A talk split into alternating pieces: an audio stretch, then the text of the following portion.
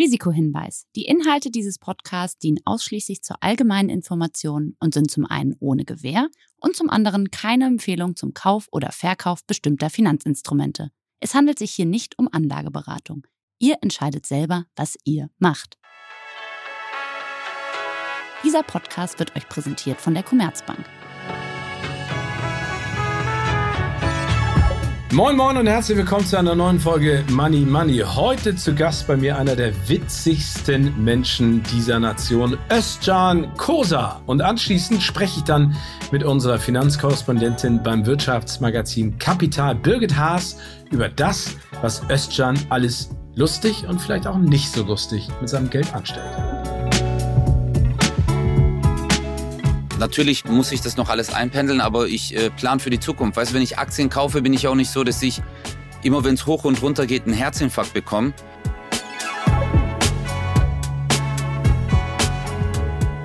Herzlich willkommen zu einer neuen Ausgabe Money Money. Heute mit einem der lustigsten Menschen, die ich jemals in meinem Leben getroffen habe. Ein großartiger Comedian und, was man auch nochmal ganz klar betonen sollte, ein fantastischer Tänzer.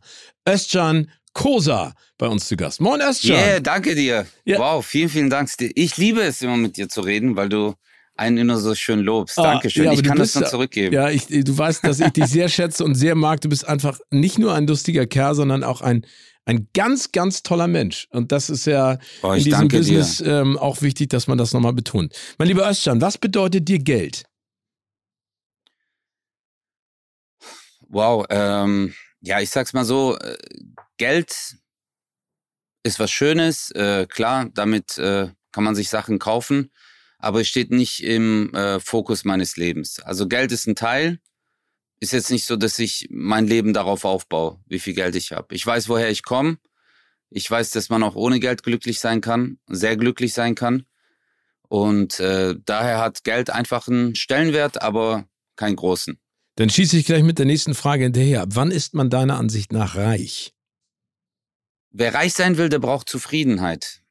Also wenn du zufrieden bist, dann bist du jetzt schon reich. Also dann bist du in jeder Lebenssituation reich. Ich meine, ich könnte frühstücken und äh, schmier mir ein Nutella-Brot und ein Glas Milch und denke mir so, yeah, die Welt gehört mir. Und jetzt könnte ich aber auch sagen, ah, kein Champagner, ich bin nicht auf den Malediven, ah, ich hätte gern noch Hummer und und und. Also äh, letztendlich ähm, wenn du zufrieden bist, bist du einfach reich für mich. Ähm, das ist der Punkt. Also Reichtum ist für uns in unserer westlichen Welt ist anders geregelt wie in anderen Ländern. Die sagen, für viele ist äh, Reichtum auch äh, Familie oder einfach Freude. Also ist nicht materieller Reichtum. Das ist ganz spannend, dass du sagst, weil ich bin äh, jetzt gerade vorgestern in Köln unterwegs gewesen und äh, hatte da einen sehr netten Menschen, der mich hin und her buxiert hat, der aus Costa Rica kam. Und der hat gesagt, du musst unbedingt Geil. nach Costa Rica kommen, Minimum für vier bis sechs Wochen. Und dann hast du eine komplett andere Einstellung zum Leben und auch zu Reichtum, was du gerade gesagt hast, weil wir ja sehr kommerzialisiert sind und einen ganz anderen Angang haben, wann wir mit unserem Leben zufrieden sind. Aber bist du zufrieden? Ja, Gott sei Dank, ich bin mehr als zufrieden. Was soll ich sagen? Ich, ich habe äh, Privileg, dass ich das, was ich liebe, als äh, Arbeit machen kann und äh, auf Bühnen gehen kann. Äh, damit kann ich meinen Lebensunterhalt finanzieren und es gibt doch nichts Schöneres. Also ich bin mehr zufrieden. Alle sind gesund, das ist für mich äh, ganz, ganz wichtig. Und äh, der Rest, der Rest kommt und geht, Steven. Wirklich. Also so wie alles, so wie ähm, äh, wenn du berühmt bist oder wenn du äh, auch Liebe ist vergänglich. Alles ist vergänglich. Nur das Wichtigste ist in deiner Basis, dass du erstmal gesund bist und der Rest ist alles machbar. Du hast es gerade angesprochen, Zufriedenheit ist ein ganz wichtiger Punkt, aber wenn man sich so freischwimmt von zu Hause und anfängt zu jobben und so die ersten, äh, sag ich mal, Moneten in der eigenen Tasche hat, erinnerst du dich an deinen ersten Job, mit dem du ein bisschen Geld verdient hast und vor allen Dingen, was hast du dir als Belohnung damals davon gegönnt? Ähm, mein Problem war, ich, ich habe, ich sag's mal so rum, ich äh, habe mir die ganze Zeit was gegönnt. Mein Problem war, sobald Geld in meine Tasche kam, war das Geld sofort wieder weg. Ich äh, war damals als auch jetzt, würde ich auch zum Teil behaupten, einer, der in der Gegenwart lebt und nicht in der Zukunft. Weil äh, dadurch, dass wir halt immer äh, fokussiert sind auf die Zukunft, sagen, ja, und ich muss abgesichert sein, ich muss das machen, das machen, vergessen wir das hier und jetzt äh, zu genießen. Das war bei mir halt so. Ich habe Zeitung ausgetragen, wirklich mies, Stuttgarter Wochenblatt, äh, 34 Mark äh, habe ich äh, verdient. Ähm, und dafür, äh, ich glaube, nee, 68 Mark im Monat. So Was? herum war's. Und da hast du jeden Tag ausgetragen? Nee, äh, ähm, donnerstags und dienstags. Okay. Ja, und aber das war halt hart, auch bei Schnee, Wind, Wetter. Ich war 13 und da habe ich mir gedacht, geil, dann habe ich hier Geld. Und es war ja in der Zeit sehr, sehr, sehr viel Geld, also Markzeit. Äh, boah, ich war da so glücklich immer. Aber dann habe ich das Geld genommen, bin ins Jugendhaus, habe mir äh, jeden Tag eine Cola geholt, äh, Haribos und allem rund dran und dann war das Geld weg. Aber ist doch richtig, muss man ja auch genießen. Du hast gerade was ganz Interessantes ja. gesagt. Du lebst in der Gegenwart und du hast ja ähm, auch ein Programm ge äh, gehabt, das hieß Old School, die Zukunft kann warten. Und eben auch nochmal ja. darüber gesprochen, dass alle mal daran denken, dass man sich im Alter absichern muss. Ähm, ich glaube, dass man mit, mit 20 eine andere Einstellung zum Altwerden hat als mit äh, mit 50 oder in deinem Alter. Absolut. Ähm, sicherst du dich denn für die Zukunft ab? Also hast du da etwas, sag ich mal, dass du sagst, ja, okay, ich bin Comedian, ich lebe in der Gegenwart, aber irgendwann bin ich dann vielleicht auch mal alt und runzlig wie eine Rosine und kann mich nicht mehr so schnell bewegen wie früher und dann will ich, dass es mir gut geht. Also ich mache, äh, ich sichere meine Kinder ab für die Zukunft. Aber mich selber, ich, ich sag's mal so, ähm, es ist schön, Klar, wenn man sagt, mir gehört dies oder das oder ich muss hier investieren, dort investieren, aber das ist wirklich das Problem auch. Äh, deswegen hatte ich auch dieses Programm geschrieben, Oldschool, die Zukunft kann warten. Ähm, weil wir so, guck mal, Leute verschulden sich mit 25, 30, kaufen sich Wohnungen für 800.000 Euro oder sonst irgendwas und sagen so, ja, dann, wenn ich das abgezahlt habe, dann bin ich abgesichert. Und dann verzichtest du auf deinen Urlaub. Du kannst äh, da nicht weggehen. Du kannst hier in der Zeit, wo du jung bist, äh, keine Ahnung, da hat man vielleicht auch mal Bock, mit dem Auto, mit einem schönen Auto rumzufahren oder äh, nach New York zu fliegen oder einfach mal ein äh, Wochenendausflug äh, nach Paris. Aber wenn du dich halt so hoch verschuldest und dann, ah, ich muss noch das machen am Haus, dies machen. Und viele denken immer so, wenn man ganz normal in Miete lebt, ist das so ein Minuspunkt ist es so, ah, ich habe abgelost. Und das ist auch immer so der Stellenwert, äh, den äh, Reichtum in unserer Gesellschaft bekommen hat. Also je weniger du hast, desto weniger fühlst du dich auch wert. Und äh, deswegen versuchen auch voll viele Menschen immer alles abzusichern. Gutes Beispiel, mein Vater. Mein Vater ist verstorben Anfang des Jahres. Mein Vater hat sein Leben lang gearbeitet, immer alles gemacht. Er hat sich ein Haus gebaut und Wohnung und hier und investiert.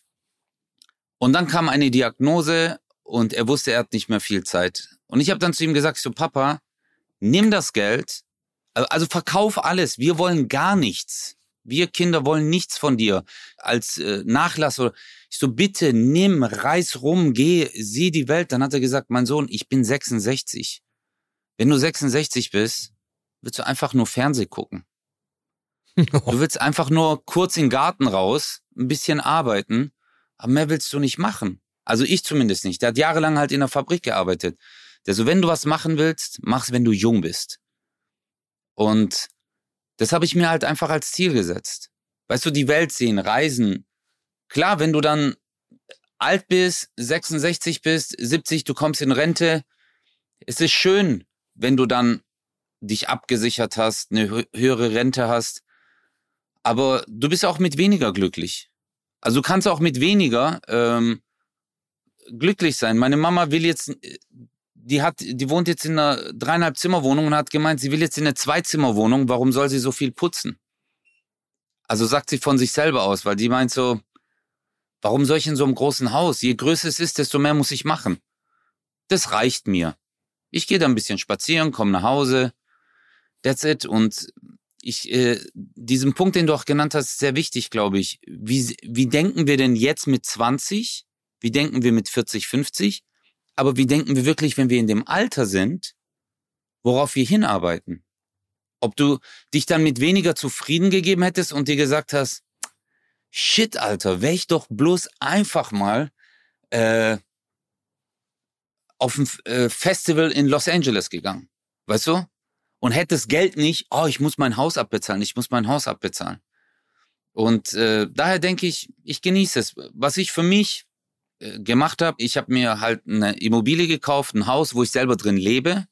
Und äh, ich bin, weißt du, ich bin auch noch so ein Glückspilz. Ich habe so, kennst du, äh, bei, bei RTL 2 kommen doch manchmal so die, die Leute, die so Schrottimmobilien kaufen, wo die so die, äh, die Tür offen und dann ist so Schimmel. Ich bin so ein Typ. Weißt du, ich habe so ein Haus aus Versehen gekauft. Jetzt bin ich noch mehr in der Misere. und äh, aber ich lache mich tot. Ich genieße es jeden Tag so. Ich lebe seit zweieinhalb also, Jahren auf einer Baustelle und das ist wunderschön.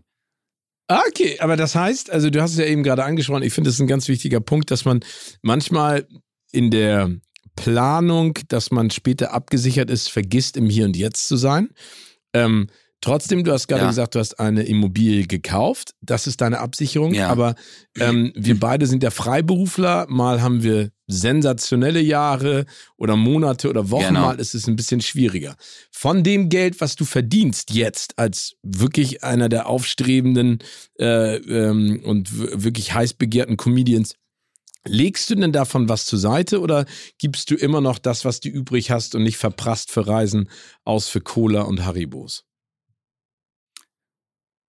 Cola ja. ähm, nee, also ich lege sehr viel beiseite. Ich habe, ähm, äh, ich, ich gebe, ich bin jetzt auch kein Typ, der, äh, ich, ich muss kein AMG aufgemotzt oder ein Porsche fahren oder so. Also ich habe mein äh, Auto, mit dem ich auf Tour bin. Ich gebe mich mit dem zufrieden. Cash ist bei, mein Geld tue ich beiseite. Klar habe ich das auch angelegt an ein paar Stellen, äh, weil ähm, ich mir da auch denke, okay, ähm, wenn man breit fächert, kann man sich da absichern. Du, so wie du gesagt hast, man weiß nie, ob's hoch oder runter geht. Wir haben es ja gesehen, durch Corona war auf einmal, das hätte niemand gedacht, dass auf einmal schwupps alles weg ist. Und äh, deswegen habe ich immer was beiseite. Also äh, ich hau nicht mein Geld raus. Ich habe äh, aber erzähl mal, wie legst du das, Geld. Genau, erzähl mal, wie du das machst. Also legst du es unter das Kopfkissen, hast du Aktienfonds, nee, kaufst du äh, Kryptowährung, ich Aktien, äh, Gold? Ja. Nee. Nee, ich bin da eher so ein konservativer Typ. Ich habe Edelmetalle und ähm, Fonds habe ich auch. Ähm, und halt die Immobilie und äh, aber Krypto, das verstehe ich nicht und ich mache nie etwas, was ich nicht verstehe da, da bin ich ein bisschen distanziert, weil ich das System hinter Krypto nicht verstehe. Äh, also warum es rauf und runter geht. Äh, deswegen ist mir das zu risikoreich. Ich glaube immer so, man hat viel zu hart für sein Geld gearbeitet, um einfach zu sagen, ja, jetzt gucken wir mal. Das ist dann, das müsste dann Spielgeld sein. Und wie machst du das? Also wie teilst du deine Gage auf? Hast du da einen bestimmten Schlüssel, dass du 60-40 sagst oder 50-50 oder 70-30? Also äh, gibt es da einen festen Betrag, den du anlegst und wer hilft dir dabei? Oder machst du das ganz alleine? Nein, ich habe, äh, also ich bin verschieden aufgestellt. Ich habe jemanden, äh, der für mich Geld anlegt. Der, der macht das äh, über Fonds und Rohstoffe. Mhm das ist auch ein Spezialist, der das macht. Äh, dem habe ich äh, einen bestimmten Geldbetrag äh, übergeben, das er anlegt. Dann habe ich darüber hinaus habe ich selber Geld in Aktien angelegt und Fonds, weil es mir Spaß macht, immer wieder mal reinzugehen und zu gucken, was da passiert. Weil ich war der Typ, der früher immer so am Fernseher stand und sich gedacht hat, warum kommt diese Börsendinger? Plus 1,5, plus 0,5. Ich habe es nicht verstanden.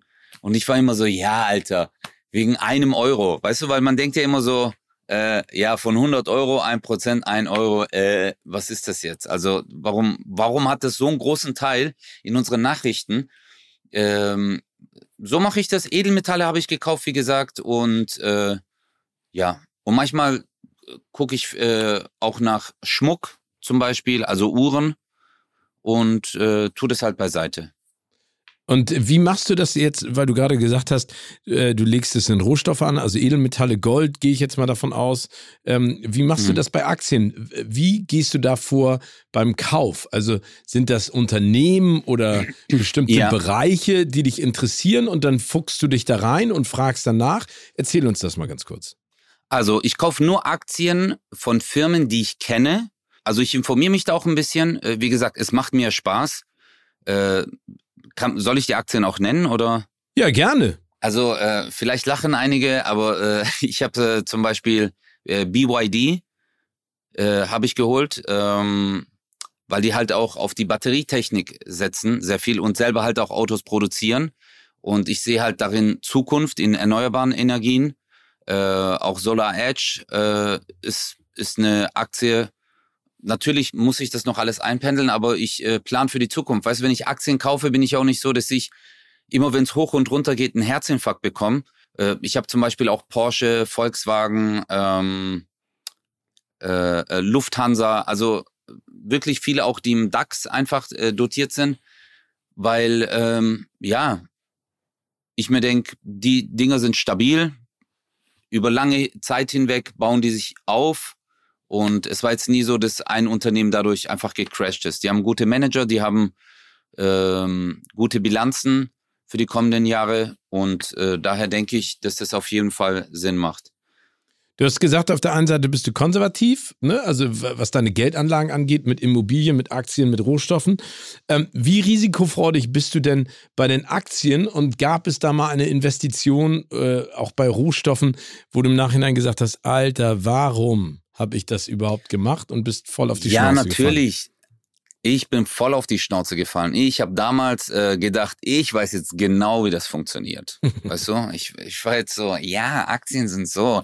Und man muss jetzt nur, und dann habe ich auch so diese ähm, Finanzzeitschriften und so gekauft und habe mich so informiert, bis ich gemerkt habe, das, was die da reinschreiben, kann halt auch einfach nur hardcore spekulativ sein. Und da gab es eine, äh, eine äh, Aktie, die hatte ich im Internet gesehen, war auf so einer Finanzseite, die hieß äh, Chitter Chatter. Okay. Und äh, Chitter Chatter war äh, eine Aktie. Ich glaube, am Ende war das sogar ein Pink Sheet, aber ich Idiot habe das nicht geblickt. Und äh, die haben gemeint, äh, dass die darauf aus sind, weil man ist ja auf WhatsApp, Instagram, Facebook und man hat ja 10.000 Portale, wo man Nachrichtensysteme hat und das würde alles in einem vereinen. Und dann war ich so, ey, das ist geil, das ist cool. Und äh, da habe ich gedacht, das hat Zukunft. Und dann haben die gemeint, ey, das wird auf jeden Fall hochgehen. Dann habe ich es gekauft, dann ist es auch durch die Decke gegangen und ich war so, Hammer, voll cool, geile Anlage. Und auf einmal kam halt eine Nachricht, dass Insta und Facebook und so denen nicht die Möglichkeit geben, da ins System reinzugehen. Und dann ist es halt wumms, einfach runter. Und ich hatte Glück, dass ich dann noch von 20 Prozent von meinem Kaufwert dann noch verkaufen konnte. Aber ich war halt eher am Boden zerstört. Ich so, oh mein Gott. Ich habe damals auch nicht viel in Aktien investiert, äh, Steven. Ich habe äh, insgesamt äh, 2000 Euro damals investiert. Äh, insgesamt, was ich angelegt habe, das war 2014 oder so war das, glaube ich. Weil ich habe mir immer gedacht, wenn ich Geld auch irgendwo investiere und der Markt bricht zusammen, dann darf mir das nicht mein Leben ruinieren. Also so sehe ich das auch immer bei Aktien. Also das Geld, was ich anlege, wenn das auch wirklich, es kann ja passieren, Wirtschaftscrash, Rezession, Inflation, Hyperinflation, auf einmal alles weg, dann äh, darf das nicht meine Existenz, ähm, äh, äh, äh sage ich jetzt mal, in Gefahr bringen. Oder in Gefahr deswegen, bringen. Genau, deswegen habe ich aber auch Edelmetalle gekauft, weil ich mir gedacht habe, ich habe mir so viele Edelmetalle gekauft, so dass ich auch wenn alles zusammenbricht, zumindest das Haus noch äh, für ein Jahr abbezahlen kann. Weißt du? Wo ich sage, okay, das ist genug, dass ich, also das Geld ist, äh, dieses äh, Gold und Silber, was ich geholt habe, ist das jetzt auch nicht so, dass ich sage, ey, damit will ich äh, äh, reich werden oder das ist irgendwann. Nee, es ist wirklich nur eine Absicherung, weil Edelmetall ist auch so, wenn irgendwas zusammenbricht, du kannst ein bisschen abbrechen und sagen, gib mir mal Butter und Cornflakes, weißt du? und dann hast du, hast du immer noch was zum Zahlen. Aber das ist ja spannend. Also ich finde, auf der einen Seite hast du ja gesagt, du lebst im Hier und Jetzt. Auf der anderen Seite bist du aber auch sehr darauf bedacht, ähm, das, was du dir hart erarbeitet hast, auch in irgendeiner Art und Weise zu erhalten. Und jetzt nochmal die Frage da an dich, weil du ja auch sagtest, man muss sich zwischendurch auch was gönnen können. Ähm, ja. Äh, wenn du da jetzt einen größeren Job hast oder sowas, wie teilst du das auf? Also wie teilst du zwischen Investitions- und, sag ich mal, risikofreudigen Geld und gönnen können und äh, ein schönes Leben führen? Ich habe gar nicht, äh, ich habe keine Schablone dafür, Steven. Also wenn ich einen guten Job bekomme, dann kommt erstmal alles aufs Konto. Das bleibt dann auch dort. Ich bin dann jetzt auch nicht so, dass ich sage, äh, okay, ich muss noch, äh, äh, ich kaufe jetzt immer für 20 Prozent oder 15 Prozent äh, lege ich an, sondern ich bin wirklich so, dass ich sage, okay, jetzt zahlen wir erstmal alles ab. Ich warte, bis äh, die Einkommensteuererklärung kommt von der Steuerberaterin und dass ich wirklich weiß, das ist das Geld, was ich nutzen kann. Also, und wie gesagt, ich habe ja das Haus gekauft, da mussten ja auch noch ein paar Sachen gemacht werden und es kommt immer mal der Moment, wo man eine Schraube reinmacht und merkt, ah, die Wand ist auch verschimmelt. Ähm, weißt du? Schön. Und so habe ich immer eine, äh, äh, immer was beiseite. Aber wenn ich dann wirklich weiß, okay, das Geld ist jetzt safe, das äh, kann ich äh, ersparen oder beiseite halten, dann sage ich, okay, davon 10 oder 20 Prozent sage ich, investiere ich dann wieder. Und du hattest auch gesagt, dass du auf jeden Fall deine Kinder absicherst für deren Zukunft. Ja. Wie machst du das? Ja, ich habe äh, Konten eingerichtet, auf jeden Fall für die Kids, wo ähm, immer wieder halt Geld drauf geht. Und äh, halt die Immobilie, die ich gekauft habe. Also das ist ja. Wenn sie dann schimmelfrei ist, ne? Genau, genau. Ja, ich habe ja, äh, es, es, ich habe noch eine andere Wohnung und das ist dann halt für die Kids einfach. Okay, also du hast Beides, ein Haus dir gekauft, in dem du wohnst, was noch ein bisschen eine Baustelle ist und hast eine Wohnung gekauft. Eine Wohnung, genau.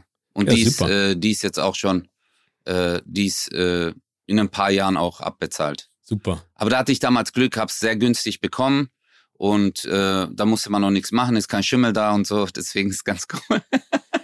Hast du denn bei den Investments... Aber, aber, ja, Entschuldige, sag gerne. Oh, Entschuldigung, ich wollte ich wollt nur hinzufügen, das, was ich auch meine mit, hey, die Zukunft kann warten, das meine ich halt, weißt du, guck mal, wenn du ein Mensch bist, der 2000 Euro im Monat verdient oder 2500, ja, was sehr viel Geld ist, ja, und wenn du dich damit halt dann verschuldest, weißt du, wenn du dann sagst, ich kaufe mir jetzt eine Wohnung und du bist wirklich kurz auf knapp, ja, und bist dann so, okay, ähm, 1300 geht für die Wohnung drauf, dann Nebenkosten, dies, das, Handy, Auto und am Ende des Monats bleibt mir noch 150, was ich beiseite legen kann. Weißt du, dann sage ich mir immer so, hey, lohnt sich das? Also man muss ja auch immer sagen, hey, Miete heißt auch Freiheit.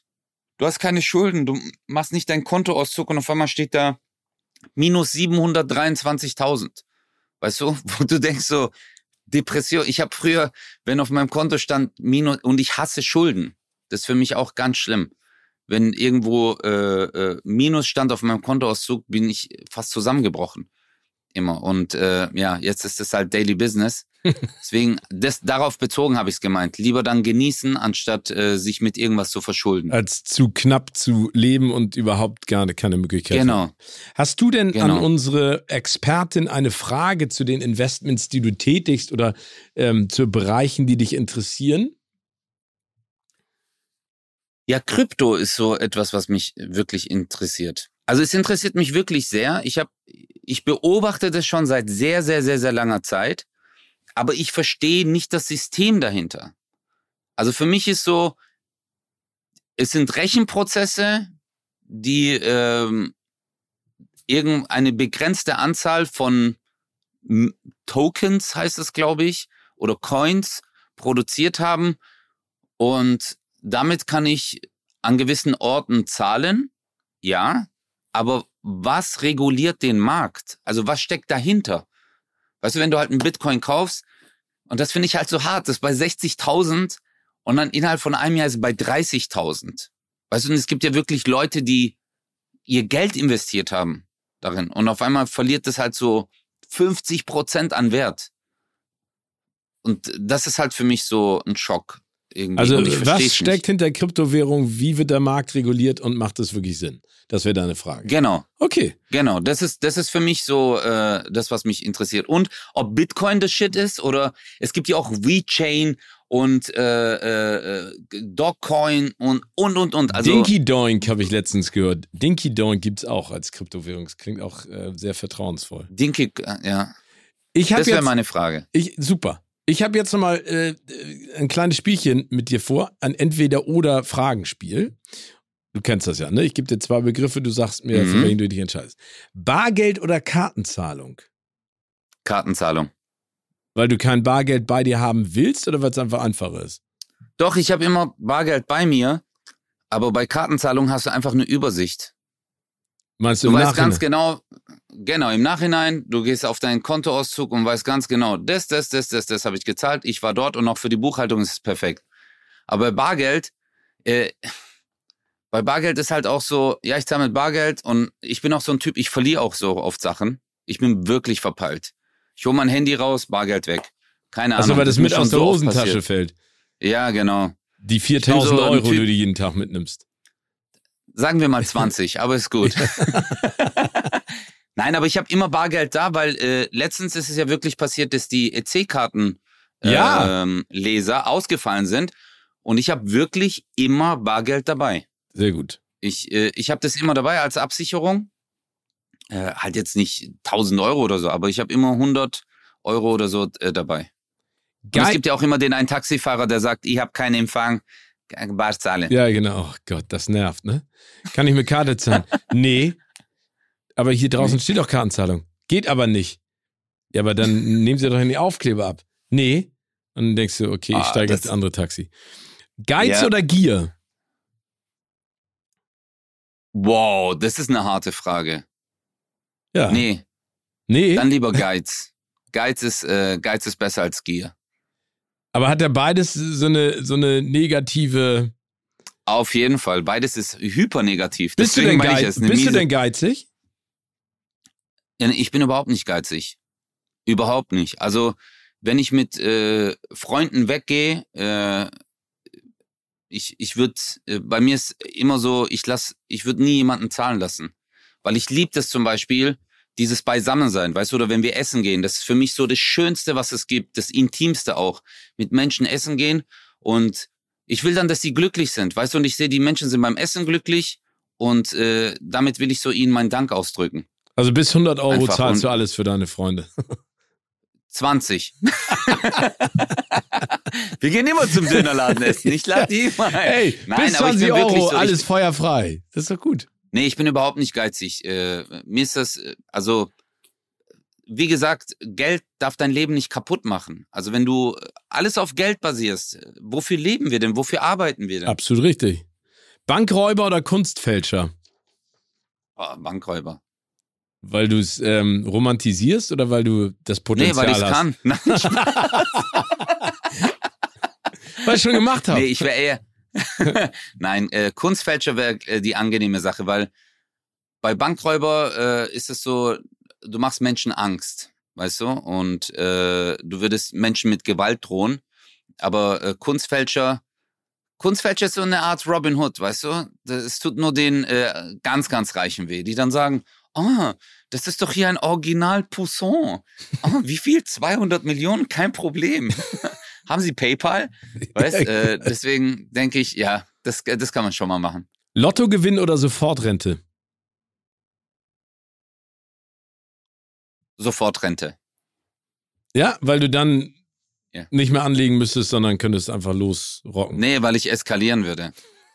Eskalieren? In welche Richtung? Keine Einmal- Ahnung. Hey, ich weiß nicht. Einmal die mal. rauf und runter für eine Woche. Nein, aber man redet immer mit einem klaren Kopf, wenn man nicht in einer Situation ist. So wie dein Beispiel. Wie denke ich mit 20, wie denke ich mit 40? Wie denke ich mit 10.000 auf dem Konto? Wie denke ich mit 100 Millionen auf dem Konto? Mhm. Und äh, deswegen wäre mir lieber Sofortrente, dann weiß ich, hey, ist doch alles schön, das Leben ist gut, ich bin abgesichert, ist schön, komm, wir gehen spazieren. Aber bei 100 Millionen bist du so, hey, was geht heute Abend, Alter? Weißt du, so? Und dann bist du auf einem ganz anderen Flash, glaube ich. Ich kauf alle Dönerläden in der Stadt. Ihr könnt umsonst Ja, essen. alle. Das heißt, ab jetzt nur noch Ö. Solo-Show oder Podcast? Solo-Show. Weil, Beides ist natürlich nee, weil wunderschön. dir Basti auf den Podcast Sack geht, ne? Maximal. Sowieso das. Der Basti ist, äh, ja, du Der hast ist jetzt gebracht. Profitänzer. Er Er ist, ja, er ist ja jetzt Er Profitänzer. ist geworden. jetzt, äh, der ist jetzt anderes Level. Der ist jetzt Let's Dance. Ja. Äh, Der ist auch gestern, als wir uns getroffen haben, äh, tanzend in den Raum reingekommen, hatte nur diese goldene Boxershorts von der Show noch an und äh, ja, hat ein Passo Doble hingelegt.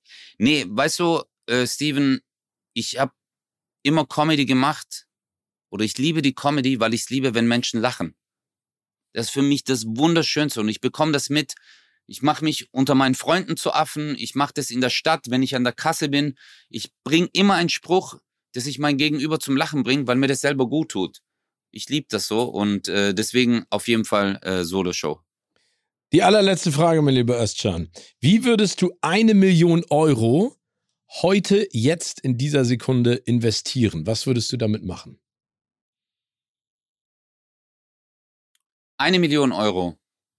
Ich würde mir eine Drei-Zimmer-Wohnung kaufen in einer guten Lage für maximal ja 500.000 Euro. Also viele denken jetzt, äh, gute Lage, aber ich denke mir so in der Stadt eine Drei-Zimmer-Wohnung, die okay ist, wo jetzt man, ja, wo auch alles überschaubar ist, ein bisschen, ja, kann auch eine Zwei-Zimmer-Wohnung sein. Und den Rest würde ich, ähm, ja, ich glaube, ich würde 200.000 würde ich in Fonds und Aktien anlegen und äh, mit den restlichen drei, also 100.000 würde ich Edelmetalle kaufen und die 200.000 würde ich verprassen. Nee, verprassen nicht, aber damit würde ich vielleicht, ähm, ja gut, wenn man dann ja eher in so in Uhren. Ja? In Uhren investieren. Wie ja. viele Uhren hast du? Ich habe drei. Okay, und drei, äh, da bist du auf bestimmte Marken gegangen und lässt dich da beraten oder ist das dann auch etwas, was nee, dich ich, ansprechen äh, muss? Die Uhren, die ich habe, die Uhren, die ich habe, ziehe ich auch an. Die Uhren, die ich habe, die ich auch an. Ich, ich liebe Rolex, ähm, aber ist jetzt für mich äh, jetzt nicht so, dass ich die dann in ein Schaufenster stelle. Ich ziehe die auch gerne an. Ich finde die wunderschön, von, ich finde die ästhetisch und äh, ja, also ist jetzt aber, ja, jetzt kein, ich laufe damit rum und muss es die ganze Zeit präsentieren. Ich ziehe auch auf eine Show äh, keine Uhr an. Also wenn ich moderiere oder so, äh, äh wenn ich, äh, Entschuldigung, wenn ich äh, auf Solo-Show bin äh, oder so auf der Bühne, ziehe ich jetzt zum Beispiel, würde ich keine Rolex anziehen auf der Bühne. Das ist für mich schön, wenn ich mal unterwegs bin, finde ich toll, aber ist jetzt nicht so zum Präsentieren. Mein lieber Özcan, vielen herzlichen Dank mal wieder für dieses sehr erhellende und sehr positive und sehr schöne Gespräch. Und danke, dass du uns so ein bisschen Einblick gegeben hast, was du planst mit deinem Geld, was du machst und vor allen Dingen, wie du dem gegenüberstehst. Das war eine sehr schöne Unterhaltung mal wieder. Danke, Steven, aber jetzt sag mal, hey, wie kann ich mein Geld anlegen? Ich habe gedacht, ihr sagt mir, was ich jetzt machen soll. Nee, ich spreche jetzt gar ich spreche jetzt Spaß, Nee, nee Spaß. aber was das Schöne ist, ich spreche jetzt gleich mit äh, mit der Birgit, unsere Expertin und die wird auf jeden Fall deine Frage beantworten und dann auch noch mal was zu deinen Investments sagen und dann äh, hörst du die Folge und dann weißt du es. Echt, ich krieg dann auch noch ein, äh, ein Feedback von äh, das, was ich gesagt habe? Ja. Also wird sie dann noch mal Genau. Oh, ist das geil. Okay, fett. Genau, also da musst du dir keine also Die Birgit machen. kann mich auch anrufen. Die Birgit kann Ja, dann sag ich ihr das. Genau. Das, das sag ich ihr.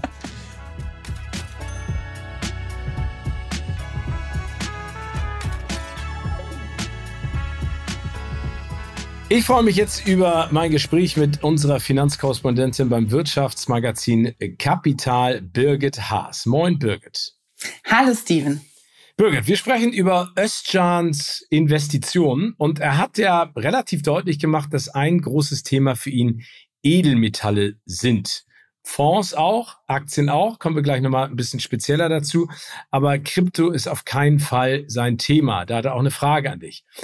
Was hältst du denn davon, dass man viel Geld auch in Edelmetalle anlegt? Also ist ja eine bewährte Methode, aber vielleicht auch ein bisschen konservativ. Ist das heutzutage noch up-to-date und sinnvoll? Ja, also man kann das machen. Man muss äh, eben ein paar Voraussetzungen kennen. Und zwar, also erstmal, was sind überhaupt Edelmetalle? Das ist Gold, das ist Silber, das ist Platin und das ist Palladium. Palladium hat man so ein bisschen zuletzt erst dieser Gruppe zugeordnet. Äh, und warum sind sie so edel? Weil sie nämlich weder an Luft noch Wasser korrodieren. Und das macht sie so besonders. Aber innerhalb dieser Gruppe gibt es eben noch einen weiteren Unterschied. Ähm, bis auf Gold werden diese Edelmetalle äh, doch recht gerne in der Industrie eingesetzt. Bei Gold ist das eher seltener der Fall, aber Silber, Platin, Palladium findet man zum Beispiel in Chips, in Katalysatoren, in Batterien oder auch ganz weit verbreitet in der Medizintechnik. Aber du hast doch Gold im hm? Badezimmer bestimmt überall, ne? Ha, wenn du, wenn ich mal richtig lache, dann siehst du mein Gold. Ah, okay. Okay, also das wird in der Industrie verwendet und dadurch ist es heiß begehrt und auch eine gute Anlage oder ja. ist es eher problematisch? Es ähm, ist deswegen vor allem äh, von Nachfrage und Angebot bestimmt. Ja, mehr als die anderen, die eben auch von der Konjunktur getrieben werden. Ähm, aber Gold äh, ist sehr Nachfrage- und Angebotsgesteuert. Ähm, das kommt auch daher, weil wir mal einen Goldstandard hinter unseren Währungen hatten. Das wurde 1944 von 44 Staaten in Bretton Woods mal so festgelegt. Das gibt's mittlerweile nicht mehr, aber damals hat sich das etabliert. Gold ist total wertvoll und stützt unsere Währung so als Bild in unserem Kopf. Und deswegen gilt Gold auch immer noch so als sicherer Hafen, wenn die Währungen schwächeln. Ja? Ähm, und das ist der eine Preisträger. Wenn die Währung äh, schwächeln, geht erstmal der Goldpreis hoch. Und das zweite ist, dass es immer noch Staaten gibt, die Gold kaufen, um die Währungen zu stützen. Und äh, wenn diese äh, Staaten oder besser gesagt der Notenbanken Geld kauf, äh, Gold kaufen am Markt, dann geht natürlich der Preis auch hoch. Das sind riesengroße Käufer. Ne? Und ähm, in den letzten Krisen allerdings muss man sagen, also das war natürlich, wir erinnern uns, die Corona-Pandemie und davor die Finanzkrise nach der Pleite von Lehman Brothers in 2008, ging der Goldpreis auch erstmal hoch. Ja? Und dann haben sich aber ein paar Investoren wohl gedacht, ach super, der Preis ist jetzt so hoch, jetzt realisiere ich mal ein paar Gewinne, jetzt cash ich hier mal ab. Und daraufhin ging der Preis dann wieder runter. Und das hat so ein bisschen diesen Mythos vom Gold als sicherer Hafen ähm, ja torpediert, kann man sagen. Und deswegen ist es auch, also man kann das machen, aber man muss eben diesen Mechanismus kennen, wenn man in Gold, also egal ob man sich da jetzt Barren kauft oder ob man das als hinten in so einem, mit so einem Zertifikat über Xetra macht, ähm, die bewandern das Gold für einen auf und man hat nur das Papier. Ähm, das muss man wissen. Und da ist natürlich auch der Gedanke ganz interessant, so die Metalle, die eben angewendet werden und die auch konjunkturell ähm, getrieben sind, sind die nicht vielleicht spannender? Also gerade Fall Palladium, der, da ist die Nachfrage in den letzten zehn Jahren gestiegen. Das wird, wie gesagt, in Chips eingesetzt. Da ist nur ein bisschen Hype drum. Und der hat sich jetzt auch so in den letzten sechs Monaten äh, hat sich Palladium sehr viel besser entwickelt als die anderen Edelmetalle. Ne? Und das muss man sich halt anschauen und aussuchen. Also okay, also grundsätzlich immer noch gut, aber man ist nicht mehr so, wie es mal war. Genau. Also man okay. muss sich von dieser Regel Gold als sicherer Hafen so zum Teil verabschieden. Oder man kauft Vibranium in Wakanda vom Black Panther, aber das ist jetzt ein anderer Podcast und eine andere Geschichte. Birgit, ähm, wir haben von Özcan auch gehört, dass er in einen äh, vor allen Dingen an erneuerbare Energie, also dass er ein ganz wichtiges Thema interessiert ist und hat Aktien eines Konzerns gekauft, der nennt sich BYD. Das ist ein chinesischer Mischkonzern ähm, und weltweit größter Produzent von Akkumulatoren. Ähm, ist es da wichtig, auch darauf zu achten und vor allen Dingen bei solchen Investitionen in erneuerbare Energien, worauf soll man da achten? Also zunächst muss man sagen, BYD ist jetzt nur indirekt ähm, eine Investition in erneuerbare, erneuerbare äh, Energien. Das ist nämlich eigentlich eine Investition in die Verkehrswende. Ne? Und okay. äh, darauf, dass ja jetzt ab 2035 zumindest hier mal alle Fahrzeuge ähm, äh, batteriebetrieben sein sollen. Ähm, Genau, und das andere ist, das ist auch noch ein chinesischer Mischkonzern und äh, da gibt's eben gleich mehr Risiken. Das eine ist die Frage so, wenn die Kobalt und Lithium in diese Batterien bauen, woher kommt das? Ja, da gibt's immer wieder Geschichten darüber, dass die von Uiguren unter menschenrechtsverachtenden Bedingungen abgebaut werden. Das ist Risiko Nummer eins. Risiko Nummer zwei ist, dass es natürlich, China ist, ist eben eine eigene Kiste. Ne? Es kommt immer wieder zu Spannungen mit den USA und die können, wenn ihnen eine Marktmacht eines Unternehmens zu groß wird, auch mal ganz schön durchgreifen. Siehe Alibaba. Ähm, mhm. Also da ist der Kurs immer noch unter dem Niveau von vor dieser Regulierung. Ähm, und ja, das ist natürlich ein bisschen ähm, schwierig oder auch riskant. Ne?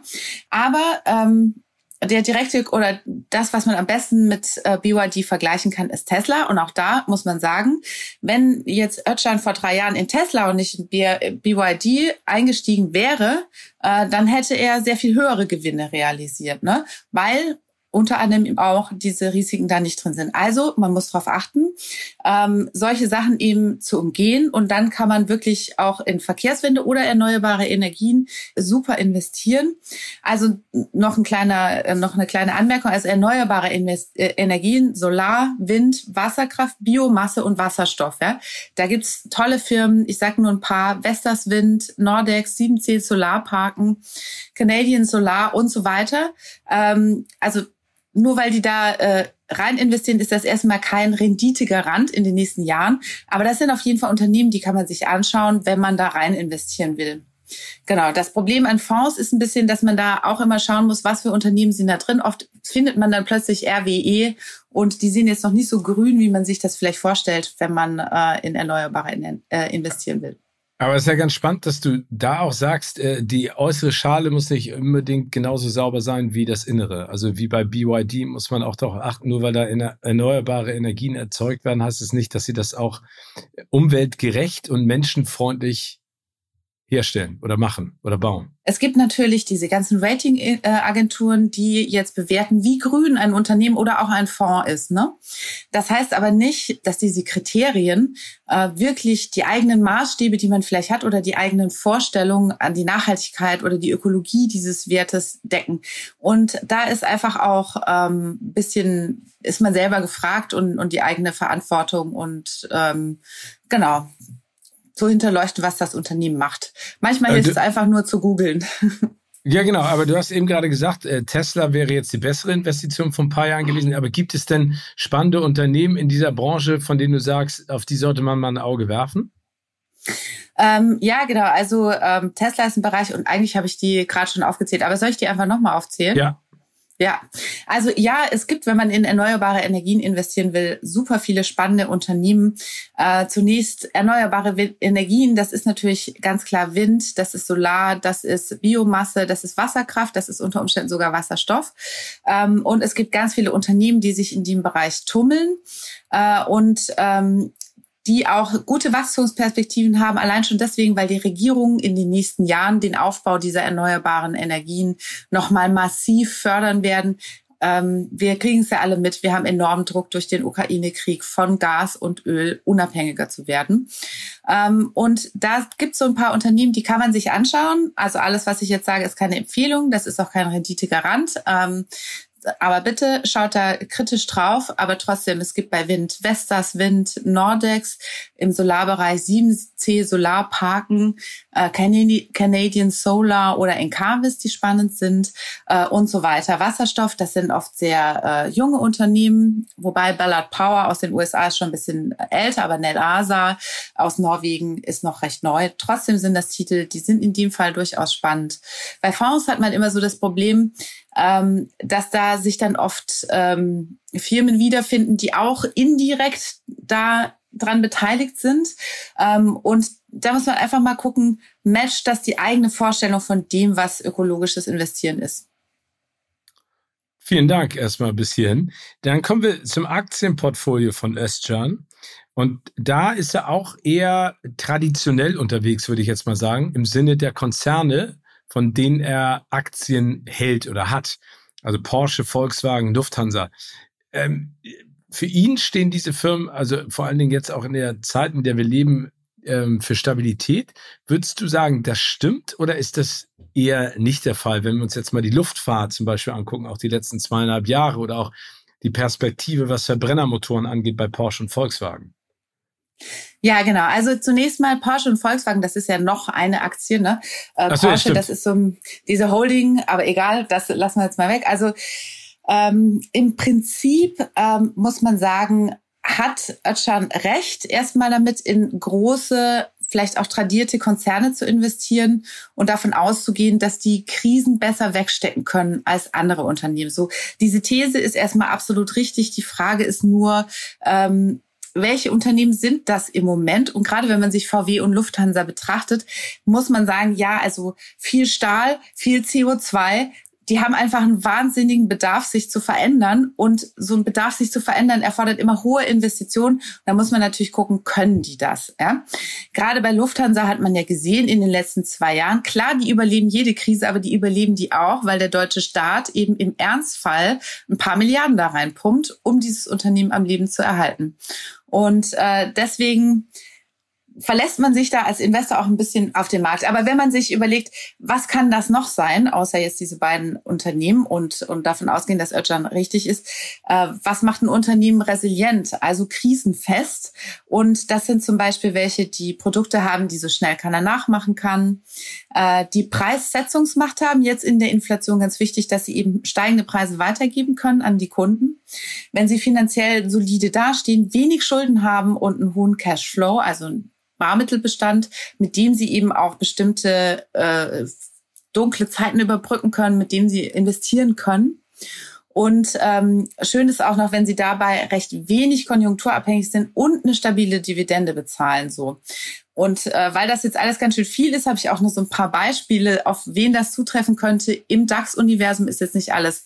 Der Leitindex ist auch so neben DAX, aber da gibt es Simrise, da gibt es Allianz, da gibt es SAP oder Carl Zeiss Meditech, ähm, die solche Kriterien erfüllen und die eben auch diese These dann unterstreichen.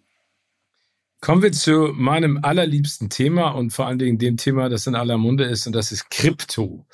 Özcan hat da auch eine sehr differenzierte Meinung zu. Für ihn ist das alles ein bisschen zu risikoreich.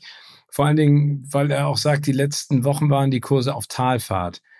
Wie siehst du perspektivisch denn, wie sich der Markt entwickelt? Wir haben da schon häufiger drüber gesprochen, aber momentan ist ja wirklich spannend zu sehen, was da passiert. Geht es genauso schnell bergauf, wie es bergab gegangen ist jetzt?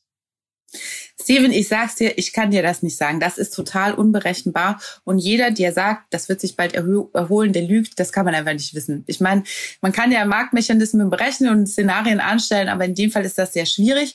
Ähm, und das zeigen ja diese Skandale rund um diese sogenannten Stablecoins Terra und Luna, die ja eigentlich stabil an den Dollar gekoppelt ähm, sein sollten. Dann um das, was jetzt neulich passiert ist mit Celsius Networks, da war so ein Chaos, dass die weltgrößte Kryptobörse die Auszahlungswünsche der Kunden nicht mehr bedienen konnte. Äh, und das ist sehr schwierig, wenn sowas passiert. Es zeigt natürlich die Instabilität und es zeigt, da ist gerade sehr viel Hitze drin, sehr viel Übertreibung. Ja, und dazu muss man sagen, jedes Mal, wenn sich eine neue Technologie etabliert, entsteht so eine Art Blase. Das war schon bei der Eisenbahn so, das ist, das war bei Fahrrädern so und beim Internet natürlich auch. Ich meine, diese Dotcom-Blase, äh, da erinnern sich viele noch dran, dass die ähm, Anfang des Jahrtausends geplatzt ist. Und das wäre eben auch so. Am Anfang will einfach jeder bei der neuen Technologie dabei sein. Es fließt total viel Geld rein. Und dann merkt man, okay, aber nicht alle Geschäftsmodelle sind irgendwie überlebensfähig. Und dann, ich will nicht sagen, das platzt, aber es setzt dann so ein bisschen Survival of the Fittest ein. Und nur wer sich halt wirklich was ausgedacht hat, ein stabiles Geschäftsmodell hat, überlebt. Und es könnte sein, dass das jetzt so ein bisschen eintritt. Und es könnte aber auch sein, dass das gar nicht schlecht ist, weil danach entsteht nämlich so ein vernünftiger Markt, in dem man Betrug, also Scam, irgendwie von, von vernünftigen Ansätzen unterscheiden kann und die Technologie nochmal und deren Vorteile vielleicht auch eine größere Rolle spielen wird. Aber da schließe ich gleich direkt an mit der Frage von Özcan, weil das ist, glaube ich, das, was auch viele umtreibt und auch viele nicht so richtig verstehen. Er will nämlich wissen, wie wird der Kryptomarkt eigentlich reguliert? Gibt es sowas? Gibt es einen Regulationsorgan, das so ein bisschen alles steuert oder ist es wirklich ein bisschen wie im Wilden Westen? Also verantwortlich wären eigentlich die Finanzaufsichtsbehörden und ich glaube, es gibt kaum eine, die nicht ähm, an so einer Regulierung arbeitet, aber es ist total diffizil, weil sie wollen so ein bisschen äh, nicht technikfeindlich wirken, äh, aber äh, eben auch nicht, auch keine Risiken pushen. Ne? Und ähm, das hat dazu geführt, dass bisher nur El Salvador tatsächlich eben eine Form der Legalisierung für Kryptowährungen gefunden hat. Und ähm, ja, also wir alle kennen jetzt diese Geschichten, dass sich da sehr viele Krypto-Leute ähm, äh, mittlerweile tummeln und, und ihr Vermögen verprassen und so. Also ich weiß nicht, ob das ähm, die Ultima Ratio ist, was da passiert. Aber Tatsache ist, auch die EU arbeitet daran. Das Projekt heißt Mika. Es gibt auch immer in der Szene viele Debatten, was da jetzt gemacht wird oder nicht. Aber sie ist eben noch nicht da. Und solange sie noch nicht da ist, können Regierungen nur mit Verboten arbeiten oder beziehungsweise Finanzaufsichtsbehörden. Äh, das sieht man dann an China. China hat ja Mining verboten. China hat den äh, Handel verboten. Der floriert natürlich trotzdem. Also da kommt die auch nicht richtig weiter. Aber das ist jetzt so das, was es im Moment gibt, ja, oder was möglich ist. Also auch da äh, muss noch viel passieren in Zukunft, damit das vielleicht ein bisschen stabiler oder auch transparenter in Zukunft wird. Birgit, wie Auf immer erhellend, wie immer informativ, wie immer sehr hilfreich. Herzlichen Dank für das Gespräch. Danke dir, Steven. Hab noch einen schönen Tag. Dieser Podcast wird produziert von Podstars bei OMR.